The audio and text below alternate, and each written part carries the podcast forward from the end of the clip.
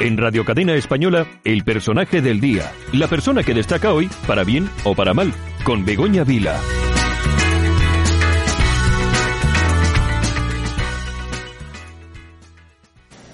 Radio Cadena Española pregunta si la orden publicada estos días sobre vivienda podría entenderse como una apertura a la expropiación de la propiedad privada. Es verdad que ha dado lugar a comentarios eh, entre los ciudadanos y entre los medios de comunicación porque esa redacción es eh, muy infeliz. Es evidente que entiendo que en nuestro país el Estado de Derecho, la Constitución y los derechos fundamentales eh, siguen inalterados, salvo en algunos aspectos de libre circulación de personas y mercancías por el estado de alarma. Por lo tanto, el derecho constitucional a la propiedad es un derecho inalterado que no puede en ningún caso alterar un estado de alarma. Lo que sí nos ha sorprendido, nos ha sorprendido a todos, además de esa, de esa forma de redactar eh, eh, esos párrafos, lo que sí nos ha sorprendido es que se confisque el dinero de las comunidades autónomas, que el gobierno central tan solo vaya a distribuir 100 millones de euros para esas ayudas, en el caso de Galicia serían aproximadamente 5,7 millones de euros, cuando el número de personas que tendrían teóricamente derecho a esas ayudas pues es de miles y miles de familias. Por lo siguiente, es una orden sin contenido presupuestario y es una orden sin financiación. Y creo que dictar órdenes sin contenidos presupuestarios y sin financiación lo único que produce es no solamente incertidumbre, sino engaño. Y como esto es así, pues lógicamente lo hemos puesto en conocimiento. Y adicionalmente es una orden que puede confiscar el presupuesto de las comunidades autónomas en el caso de que nos retiren el dinero del plan de vivienda que ya estaba transferido a la comunidad y que nosotros habíamos adjudicado. Estamos hablando entre 2.500 y 3.000 empleos pequeños, pero empleos en la construcción y también de muchos honorarios de muchos arquitectos que pueden ver cómo no se le pagan los honorarios por los proyectos de rehabilitación que han firmado o que tenían contratados.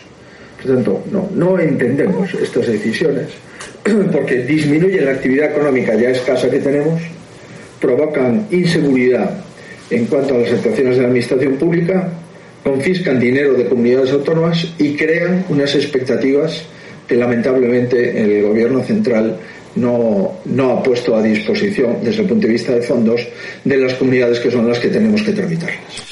Doña Begoña Vila, buenos días. Hola, buenos días a todos, ¿qué tal? Bueno, ya veo ahí que el, presidente de la Junta por lo menos eh, responde nuestras preguntas. Sí, ya ves que no hemos tenido ningún problema en que el presidente de la Junta, Núñez Feijóo, responda a las preguntas de Radio Cadena Española.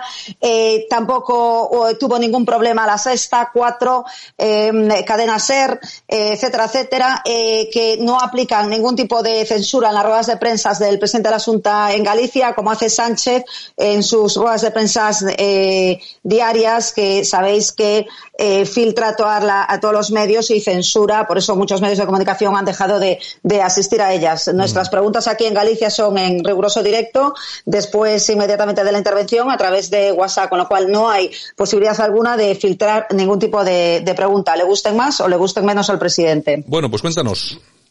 Bueno, pues sí, pues como sabéis, en plena Semana Santa y durante el confinamiento y el encierro, ¿no? Al que nos tienen sometidos, pues eh, sacan una orden donde eh, le dan como un regalo envenenado a las comunidades autónomas, ¿no? Y es que permiten que las comunidades autónomas eh, hagan un alquiler forzoso de, viviendas privadas, ¿no? Esto no es más que, yo creo que el primer paso a la expropiación de viviendas para uso del, del, gobierno comunista a su antojo. Y esto, y esto lo digo porque hubo mucha polémica con el artículo 3, que habla de una solución habitacional inmediata mediante alquiler de vivienda privada, dice el BOE, para fines sociales. Esto es toda una tapadera para terminar con la propiedad privada, que por cierto, Podemos nunca escondió y que ahora se lo debe Sánchez, ¿no? Es el, el compromiso que adquirió Sánchez eh, con ellos. Entonces, eh, dice exactamente, abro comillas, el BOE, cuando no se disponga de este tipo de, tipo de vivienda pública, claro, para estos fines de personas vulnerables, personas eh, con, de violencia de género, sin hogar, etcétera, etcétera, etcétera, pues la ayuda podría aplicarse sobre una vivienda adecuada de titularidad privada o sobre cualquier alojamiento de, o dotación residencial susceptible de ser ocupada durante unos cinco años. Pone el tiempo, que es durante cinco años. Bueno, esto no es más que abrir un melón porque si recordamos, eh, esto es muy importante eh, decirlo, el plan ubica, el plan ubica tu casa de Maduro. Bueno, pues el régimen de Maduro incentiva la ocupación y la expropiación de las viviendas vacías que dejaron los exiliados eh, y lo que busca este plan es quitarle los hogares a los venezolanos que residen en el exterior y entonces se dedicaron a hacer un censo para determinar el estado de cada hogar, ¿no? Pues igual que aquí quieren hacer un censo de las viviendas vacías que hay. Bien, entonces esto fue una iniciativa del gobierno de Nicolás, Maduro, ha puesto en alerta desde luego en ese momento a la sociedad venezolana, muy especialmente, lógicamente, a las familias implicadas, que son las que están fuera del país, las que han huido del país. Entonces se trata de una de la convocatoria un censo nacional de población y vivienda. Entonces funcionarios del régimen han dicho que se trata, bueno, de un simple ejercicio estadístico sin mayores pretensiones. Eh, recordemos que el coordinador del Frente en Defensa del Norte de Caracas, Carlos Julio Rojas, ha recibido denuncias de activación de nuevas invasiones en esta capital y dijo, se trata de expropiar o tomar a, la, a la fuerza locales, terrenos, casas y apartamentos e incluso edificios enteros, todos relacionados con la gente que se fue del país por el motivo que fuese, bien políticos, laborales o familiares. Pues para finales del año 2019, casi 5 millones de venezolanos estaban en el exterior, según reportaban esos estudios de investigación. Y dijo también que la alcaldesa de Caracas, Erika Farías, es la de las expropiaciones en la ciudad desde hace algún tiempo. No en vano hay tomas ilegales de estacionamientos, edificios, hoteles, bueno, pues como aquí, que también quieren ocupar habitaciones hoteles. Bien, es una política impulsada desde los tiempos del, del muerto Chávez y que ha destruido desde luego a Venezuela. Entonces, la de eh, la invasión de la propiedad privada y el irrespeto, desde luego, al, al, derecho, esto se ha extrapolado aquí a España con esta apertura del melón de, del BOE. ¿Qué dicen los maduristas?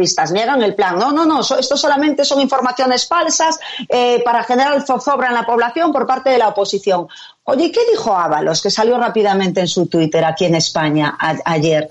Pues curiosamente Ábalos utilizó el mismo argumento. No se trata de expropiaciones. Esto es una maniobra de la, de la oposición para generar no sé qué pamplinas. Bien, pues como vemos, estamos de manera paralela al régimen eh, eh, bolivariano. Gracias que aquí tenemos un Estado de Derecho hasta ahora firme, tenemos unas comunidades autónomas que, según la respuesta de Feijó, eh, que hemos escuchado en el, en el audio, estos esto es eh, la Constitución eh, mm, protege a la propiedad privada hasta el momento, también dijo, hasta el momento protege a la propiedad privada y entonces eh, esperemos no tener ese problema. Pero desde luego que es una apertura de melón a las políticas comunistas de Podemos que firmaron cuando le dieron el gobierno a Pedro Sánchez y que Pedro Sánchez ahora no le queda más remedio que aplicarlas, eso desde luego no podemos sacar eso de, de la cabeza, con lo cual tenemos que estar todos muy atentos a lo que pueda pasar con respecto a esto, porque otra cosa